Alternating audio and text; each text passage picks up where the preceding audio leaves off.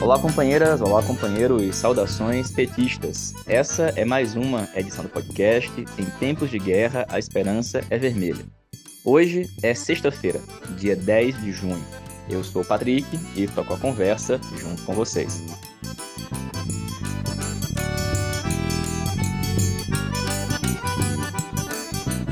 No episódio de hoje, escutamos a companheira Guida Calisto, vereadora na cidade de Campinas, que tem sido perseguida pela direita da cidade por ter publicado uma HQ, uma história em quadrinhos, que fala sobre a luta e a resistência do povo e do movimento negro na cidade de Campinas. A perseguição contra a Guida está crescendo e a gente fala com ela hoje, expressando aqui a nossa solidariedade.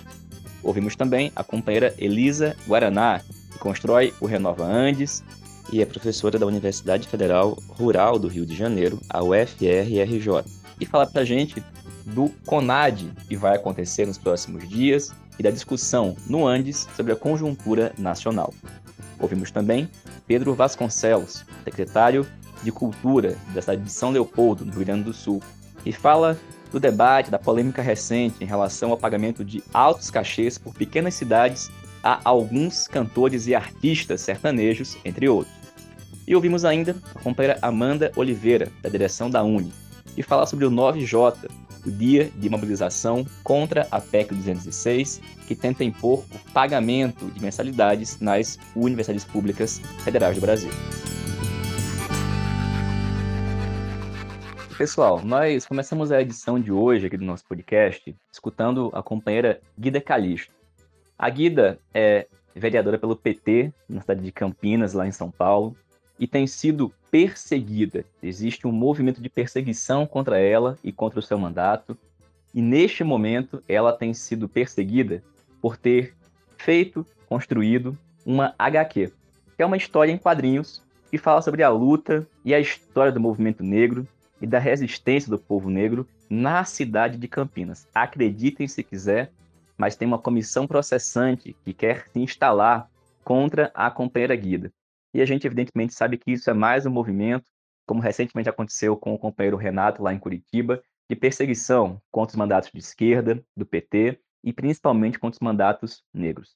A gente escuta, a partir de agora, a companheira Guida Calixto. Olá, Patrick. Olá, ouvintes do podcast Em Tempos de Guerra Esperança Vermelha. Sou Guida Calixto, vereadora pelo PT aqui em Campinas, que no último dia 7 do 6 Tomamos ciência, Patrick, sobre a abertura de uma comissão processante, pedido né, de abertura para caçar o nosso mandato. Como mulher negra, periférica, vereadora de primeiro mandato, combatente né, na luta pelo combate ao racismo, nosso mandato tem feito esse enfrentamento aqui na nossa cidade e por isso nós publicamos uma HQ que se chama Territórios Negros, Nossos Passos Vêm de Longe. Essa HQ ela mapeia os territórios aqui de Campinas que fazem a luta, a divulgação da cultura do povo negro. É uma HQ linda, né, que faz essa homenagem. Para quem não sabe, Patrick, a nossa cidade, ela é marcada pelo racismo. Ela é conhecida por ter sido uma cidade que no período da escravidão era muito violenta, aplicava torturas violentíssimas ao povo negro. E nós fizemos esse HQ com esse mapeamento para dizer que, por mais que nós sejamos marcados com essa marca horrível, racista, mas aqui nós temos territórios, nós temos lutadores que, por muito tempo, nossos passos vêm de longe, de muito tempo fazemos a luta aqui do combate ao racismo. Então, foi uma verdadeira homenagem que nós fizemos. Porém, a extrema-direita dessa cidade, que é racista, fascista, misógina, LGBTQI-fóbica. É uma extrema-direita que está impondo o povo brasileiro a miséria, a destruição, a fome, né? É antidemocrática, é antipovo, está desmontando o Estado brasileiro, não suportou ver a nossa HQ fazendo o sucesso que ela está fazendo e, inclusive, adentrando as escolas. Os educadores têm utilizado o nosso HQ para pautar a educação antirracista, para que a escola, a educação formal, saia né, ali da divulgação do Marco Zero, que falar sobre o povo negro é começar a falar sobre escravidão. A gente vem no sentido de contrapor isso, dizer que a luta do povo negro aqui no Brasil né? Ela não é a partir só da escravidão. Nossos passos vêm de longe. Antes de sermos escravizados aqui no solo brasileiro, nós temos uma história, uma história riquíssima, lindíssima, da onde o nosso povo foi retirado com tanta violência. E é por isso que o nosso HQ, a nossa história em quadrinhos aqui, tem feito um sucesso, um baita sucesso, e que o nosso mandato está muito contente por isso. Porém, o PRTB, partido bolsonarista de extrema direita, entrou com pedido dizendo que eu estou cometendo uma quebra de decoro parlamentar, porque o nosso material, segundo essa elite branca que compõe o PRTB, segundo eles, nosso material incita a violência. Isso porque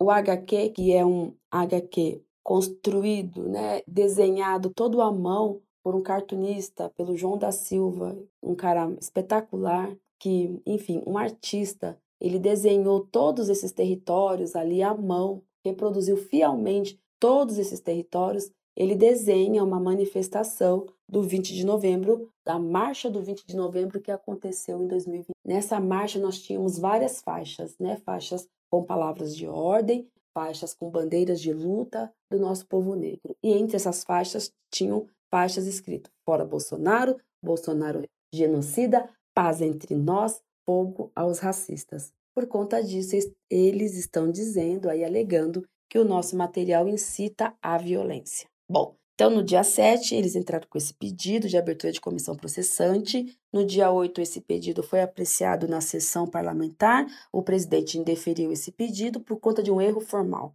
Esse pedido não poderia ser feito via partido político, tem que ser feito via eleitor, né, pessoa física. Mas no dia 8 também, a mobilização da militância petista, da militância de esquerda da nossa cidade foi fundamental para o parlamento, num ato de solidariedade, de apoio ao nosso mandato, de apoio a essa bandeira pela luta do combate ao racismo. Foi maravilhoso, foi energizante, foi aquilo que nos sustentou. Então, eu tenho uma imensa gratidão à nossa militância, a militância que não foge à luta. No entanto, no dia 9, ontem, 9 do 6, novamente, esse grupo de extrema-direita, que inclusive tem uma base lá no parlamento, três vereadores representam esse grupo entrou novamente com, com pedido corrigindo esse erro formal. Agora eles apresentaram via o presidente do PRTB, que é um ilustre desconhecido aqui, que eu me recuso até a citar o nome desse bolsonarista.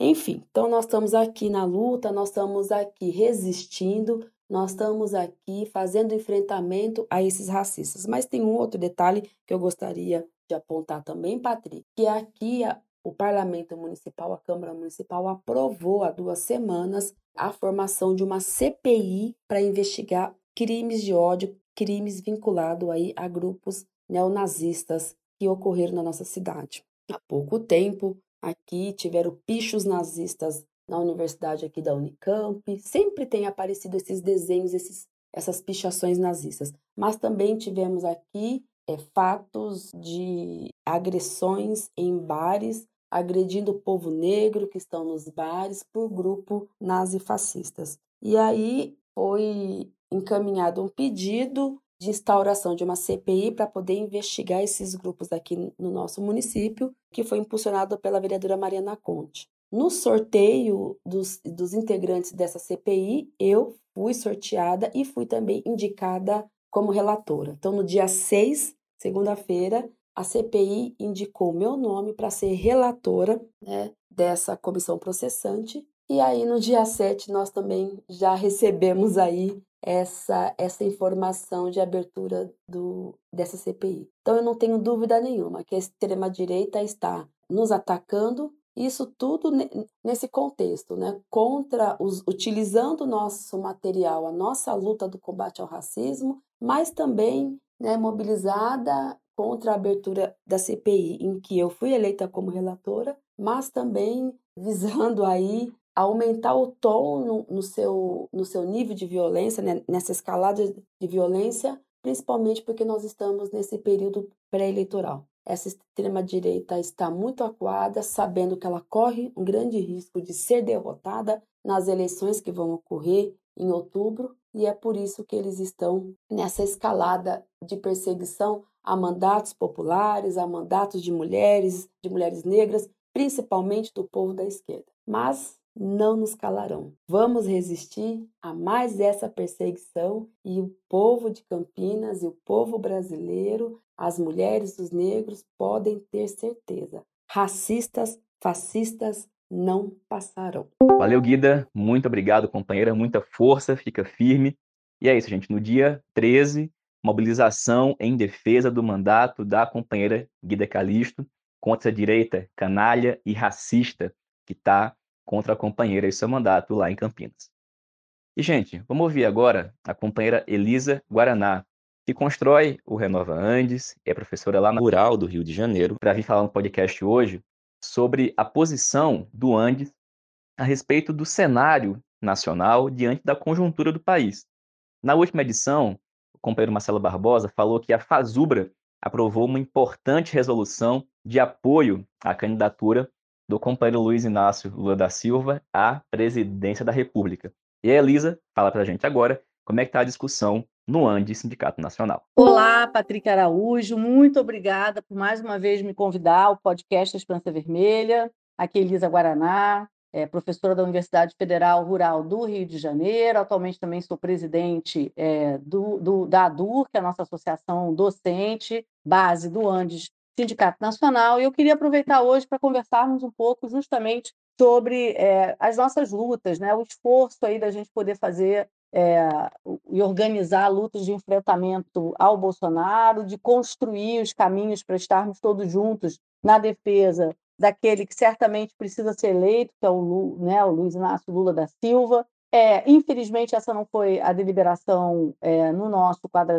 Congresso e não sabemos ainda para onde vai esse 65º CONAD teremos nos dias 15, 16 e 17 de julho, onde muitas questões que ficaram pendentes do Congresso, do 40 Congresso, que aconteceu em Porto Alegre, terão de ser debatidas. Né? Infelizmente, também, uma dessas questões diz respeito exatamente a como a gente tem encaminhado as lutas no Andes Sindicato Nacional. Já faz bastante tempo, né? estamos aí para quase duas décadas, eu diria uma década e meia, com uma forma de dirigir o Andes Sindicato Nacional que, infelizmente, não unifica né? É, todos aqueles e todas aquelas e todas as entidades que lutam pela educação, que lutam pela educação pública nesse país. E esse é o nosso cenário. Né? A gente continua nessa discussão e nessa disputa apresentamos vários textos de resolução que foram debatidos nos grupos no Congresso. Infelizmente, muitos não foram aprovados, alguns foram bem importantes, que nós apresentamos como Renova Andes, né, como a retomar a nossa relação com o DIAES, que havia sido suspensa pela diretoria de forma unilateral e sem consulta à base. Agora nós vamos voltar à relação direta com o DIAES. O DIAES esteve desde a fundação do ANDE Sindicato Nacional. E eu gostaria de reforçar essa questão do esforço e da importância de um plano de lutas focado na nossa unidade, né, e como a gente não tem avançado de forma clara nessa direção, com o exemplo da Conferência Nacional Popular de Educação. Nós levamos para o Congresso, o 40 Congresso, a proposta, mais uma vez, que já foram muitas vezes, de debatermos que o Antissindicato Nacional viesse a compor o Fórum Nacional Popular de Educação. O antes compôs no início e saiu. E hoje não compõe o fórum, mais do que isso. Não apoia a participação e a, não apoiou a Conferência Nacional Popular de Educação e, em muitos lugares, inclusive, fez embates para que não participássemos sequer como observadores. O que ocorreu de fato é que os nossos professores, os nossos professores, atuaram na Conferência Nacional Popular de Educação nas fases municipais e estaduais. Aqui na UFRRJ, né, na Rural do Rio de Janeiro, a gente teve conferências em vários municípios da Baixada Fluminense com ampla participação dos nossos professores, que são sindicalizados na ADU. Então, Veja a contradição. Nós, como ADUR, não pudemos participar, fizemos uma, uma, linha de apresentar isso claramente, mas não passou, né? Então, assim, nós não pudemos participar sequer como observadores da conferência estadual e das conferências municipais, mas, obviamente, que os nossos professores e nossas professoras, base sindicalizada da ADUR, foram, né? Participaram intensamente, inclusive na organização da conferência estadual e municipal. Como não bastasse né, uma postura de não participação, de não apoio, quase embate com a Conferência Nacional Popular de Educação, a direção decidiu, de forma unilateral, sem qualquer consulta às ADEs, marcar CONAD, né? Nosso CONAD acontecerá nos exatos dias em que a Conferência Nacional Popular de Educação vai acontecer. Então, nos dias 15, 16 e 17 de julho deste ano, a CONAP já agendada e que, inclusive, a gente já sabe que houve um convite claro à participação, pelo menos como observador, mas também como mesa, ao Antissindicato Nacional. E a resposta do Antissindicato Nacional foi, então, agendar o nosso CONAD para os dias 15, 16 e 17 e, então, responder a, aos organizadores da CONAP, que não poderia participar da CONAP porque estaria acontecendo o CONAD. Quer dizer, nós soltamos uma nota como Renova Andes, repudiando essa posição. A gente considera que essa, esse é um boicote à CONAP, não atende em absoluto e não dialoga com a base sindicalizada que vai à CONAP. E agora nós temos essa situação. Professores e professoras delegadas e delegados da CONAP que gostariam também de participar do CONAD não poderão participar do CONAD porque estarão na CONAP e vice-versa. Então, assim, consideramos que essa não é uma decisão qualquer, essa é uma decisão que não é uma coincidência, ela é um ato político, né? um ato político de boicote, num momento tão grave em que a gente deveria estar unidos contra Bolsonaro, nós estamos enfrentando uma atitude dessa da direção do Antissindicato Nacional. Lamentável, nós então soltamos essa nota e gostaríamos que fosse amplamente divulgado por todos aqueles e aquelas que acompanham o seu podcast. Então, mais uma vez, muito obrigada pelo convite e torcendo para a gente poder avançar na luta contra o Bolsonaro, na unificação do campo democrático, na defesa da democracia no país, que não pode estar sujeita a esse tipo de posturas, né? Que são, para dizer, no mínimo, arbitrárias, né? Obrigada, Patrick. Um beijo. Valeu, Elisa. Obrigado, companheira, pelo informe. Quando tiver a plenária, a Elisa volta aqui no podcast para comentar o resultado da CONAD. E, gente, ao longo dos últimos dias, muitos e muitas de nós acompanhamos uma discussão, uma certa polêmica, não só nas redes sociais, mas no cotidiano, sobre o pagamento de altíssimos cachês para alguns artistas. A discussão nas redes sociais começou com a cantora Anitta. E quando um cantor sertanejo atacou a Anitta, falando que ela tinha uma tatuagem, que, bom, era fruto da lei Rouanet, e que ele não precisava disso, e etc. E ficou demonstrado que o cachê que ele recebe é altíssimo, inclusive muito além do limite e das condições e parâmetros que estabelecem a lei Rouanet. Depois disso, outros artistas começaram a ser denunciados, porque de fato tem situações absurdas em que pequenos municípios com 5, 10, 15, 20 mil habitantes, em momento de crise, como a gente está vivendo, pagam cachês elevadíssimos, na casa dos, das centenas de milhares ou dos milhões de reais para um único artista. Bom, para falar sobre esse assunto, a gente convidou o companheiro Pedro Vasconcelos, que é secretário de Cultura na cidade de São Leopoldo, no Rio Grande do Sul. Meu nome é Pedro Vasconcelos, eu sou secretário de Cultura e Relações Internacionais de São Leopoldo, sou da coordenação do Comitê Nacional Paulo Gustavo e do Fórum de Secretários de Cultura dos Municípios. Bom, nós estamos assistindo, né, nesses últimos dias, uma polêmica intensa, né, que começou com uma postagem da Anitta, depois de um cantor sertanejo, né, que foi criticar a Anitta e acabou que abriu aí uma caixa de Pandora enorme, com a acusação que foi feita de que eles fazem contratos milionários com as prefeituras, que são prefeituras muitas vezes pequenas, com um orçamento pequeno para o conjunto das políticas públicas. Então ficou mais conhecido né, o caso de Minas Gerais, dessa cidade, Conceição do Mato Dentro, que o Gustavo Lima ia fazer um show de 1 milhão e 200 mil reais, sendo que isso é quase a metade do orçamento de saúde do município anualmente. É importante a gente dizer que essa prática né, de shows superfaturados para fazer caixa 2, para corrupção, para desviar recurso público, ela já é muito antiga e eu acho que ela veio agora a público como uma denúncia e que, e que suscitou, suscitou interesse do Ministério Público e de órgãos de controle em função dos valores exorbitantes que estão sendo praticados totalmente incompatíveis com a atividade cultural, com o preço praticado por artistas, né? No Brasil inteiro, a gente poderia considerar diferenças regionais. No Rio e São Paulo é um pouco mais caro, no interior de alguns estados é mais barato, mas esses valores são muito fora de qualquer parâmetro né, de contratação de artistas, mesmo no período anterior da pandemia, quanto mais agora, né, quando na verdade muitas cidades estão numa situação justamente de crise de dificuldade financeira, e aí os prefeitos acabam adotando uma postura justamente de contratar esses shows com finalidade de desviar recurso e também de promover atividades que aglomeram muita gente, para o prefeito aparecer, para capitalizar politicamente. Uma outra questão importante que nós precisamos mencionar é a luta pela derrubada dos vetos da Lei Paulo Gustavo e da Lei Aldir Blanc II.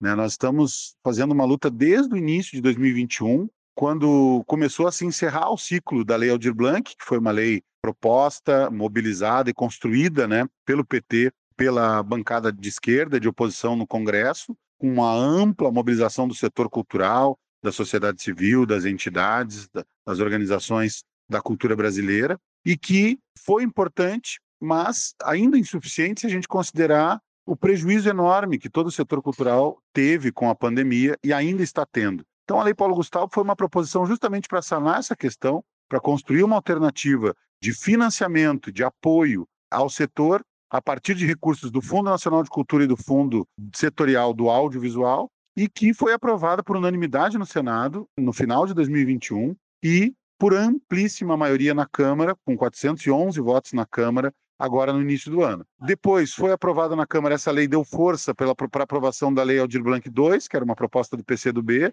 que propõe a manutenção de um financiamento permanente para a cultura de 3 bilhões por ano. Né? A Paulo Gustavo são 4,3 bi, a Lei Aldir Blanc II são 3 milhões por ano por 5, 3 bilhões por ano por cinco anos. E então essas duas leis perfazem aí um total de quase 20 bilhões de reais para o setor cultural nos próximos cinco anos. E, e, o governo Bolsonaro vetou integralmente as duas, o presidente Bolsonaro votou integralmente as duas leis. Então, agora, no dia 14, né, nós estamos fazendo uma forte mobilização em Brasília, junto à Câmara dos Deputados e ao Senado, pela derrubada dos vetos, para poder promulgar logo essas leis e poder, então, iniciar um processo de é, retomada aí, econômica do setor e fortalecimento de um campo que foi tão prejudicado. Né? Acho que é importante também a gente mencionar essa luta, é, essa batalha importantíssima que a gente vai ter no dia 14 e convocar todo mundo para apoiar a mobilização da cultura na Câmara e no Senado. Então é um uso muito equivocado, né, que deturpa um pouco essa questão da atividade cultural, porque a realidade dos artistas brasileiros é, é de penúria, né, de ter dificuldade para conseguir as contratações, os cachês têm valor baixo, é, não tem constância, os trabalhadores da cultura não têm direitos trabalhistas, não têm né, uma garantia da manutenção da sua atividade cultural. As poucas prefeituras né, que investem em cultura, que têm fundos, têm política municipal, acabam também tendo recursos limitados e conseguindo atender parcialmente né, a necessidade do setor. Então, realmente é uma coisa que a gente precisa ficar atento, denunciar. Agora vai ter uma audiência pública proposta pelo deputado federal Alexandre Padilha na Câmara na semana que vem para iniciar uma discussão mais séria, né, de um projeto de lei, de alguma, de alguma legislação que coíba esse tipo de prática e que nos permita, então, moralizar essa questão, né, impedir esse grande esquema de caixa 2 aí que está se descobrindo do bolsonarismo com os cantores sertanejos. Valeu, Pedrão. Obrigado, companheiro. E mais uma vez fica o convite para voltar sempre que quiser aqui no nosso podcast. E, gente, vamos ouvir agora a companheira Amanda Oliveira, que é diretora da União Nacional dos Estudantes. É que ontem, quinta, dia 9, foi um dia nacional de mobilização dos estudantes e do conjunto dos movimentos de educação contra a PEC 206, que é aquela proposta do governo Bolsonaro de cobrar mensalidade nas universidades públicas federais. A Amanda acompanhou a construção de diversos atos no país e fala para a gente como é que foi o dia de ontem e a importância da luta continuar firme. Salve, salve toda a companheirada de luta, salve, salve ouvintes do podcast. Aqui quem fala é Amanda Oliveira, falo diretamente aqui do Rio de Janeiro. Sou diretora da União Nacional de Estudantes na diretoria de assistência estudantil. Estou como diretora da mesma pauta de assistência estudantil no DCE da UERJ e sou atualmente secretária estadual de formação política da juventude do PT do estado aqui do Rio de Janeiro. Bom, eu venho aqui dar um relato com muita empolgação ainda, porque a gente acaba de sair da realização do ato do 9 de junho, foi feito aqui no Rio de Janeiro, mas o, os atos se deram em todas as cidades do Brasil, em todos os, os municípios em que a estudantada, o povo da educação, professores, profissionais de educação conseguiram se organizar, conseguiram dar voz às suas lutas e conseguiram dar o recado. Em todo canto do Brasil, o recado foi um só: nós não vamos mais recuar, nós não vamos recuar diante da emenda constitucional 95, que congela todo investimento não só na saúde, mas na educação. Não vamos tolerar as pautas neoliberais de ataque à educação, como foi nessas últimas semanas a PEC 206, protocolada como um golpe mesmo a toda a classe da educação, que obrigaria a cobrança de mensalidades nas universidades públicas. Ora, estamos falando aqui do direito do povo de estar e pertencer às universidades e pertencer às escolas, aos institutos federais e se sentirem pertencentes ao projeto de educação que nós sabemos que é possível construir para esse Brasil, que é o projeto de popularização do ensino, de expansão do ensino, de políticas cada vez mais de assistência, permanência e saída digna do estudante com o seu diploma na mão, seja numa escola, seja no Instituto Federal, seja numa universidade. E estamos falando aqui de conquistas que precisam permanecer. Então, não só pela emenda constitucional 95 que ainda está em curso, não só pela PEC que tentou aí dar medo à estudantada e ao povo brasileiro de perder mais um direito que é a educação pública, mas foi em defesa de todas as pautas que não deixaremos de lutar. Foi em defesa da dignidade do nosso povo brasileiro, em defesa do trabalho, em defesa do pão e a comida digna chegando à mesa da classe trabalhadora, é em defesa da retomada de direitos que perdemos com a reforma trabalhista, a reforma previdenciária. Nós sabemos muito bem. O Brasil está um caos, mas porque tem um projeto em curso. E é o projeto do neoliberalismo, não só de Bolsonaro, mas que começou com Temer e que está aí e que vai continuar em curso se não mostrarmos cada vez mais que nós somos responsáveis em reconstruir esse Brasil. Vai ser nas ruas, vai ser na luta, fazendo valer a nossa voz e vai ser nas urnas também que vamos dar o recado e a gente tem um longo caminho pela frente. A União Nacional de Estudantes se coloca de prontidão, mas de uma forma combativa, onde não vamos aturar moderações com quem foi nossos inimigos, não andaremos de mão dadas com quem eram nossos inimigos e queriam e querem acabar conosco até hoje. Nós seremos a única combativa que precisa ser identificada pelo estudante, que precisa ser identificada pela classe trabalhadora e que precisa ser colocada na responsabilidade que nos é exigido. Nós vamos retomar esse Brasil por um projeto socialista, popular e de massas e cada vez mais democrático. Eu fico por aqui e espero que a gente possa seguir juntos, não só na luta da educação, mas na luta na reconstrução do Brasil. Não temos tempo para ter medo, já dizia Marighella. Vamos que vamos, a luta é nossa e a vitória é garantida. Valeu, Amanda. Obrigado, companheira. E pessoal, essa foi mais uma edição do podcast. Em tempos de guerra, a esperança é vermelha. Como vocês sabem, um programa que é totalmente feito por meio de troca de áudios de WhatsApp com militantes do PT espalhados por todo o país. Tem publicação toda segunda e sexta-feira. Pedimos que se você acompanha e gosta, ajude divulgando, entrando em contato conosco, sugerindo pautas e temas. O podcast vai ser construído coletivamente. Saudações petistas, fora Bolsonaro e Lula presidente.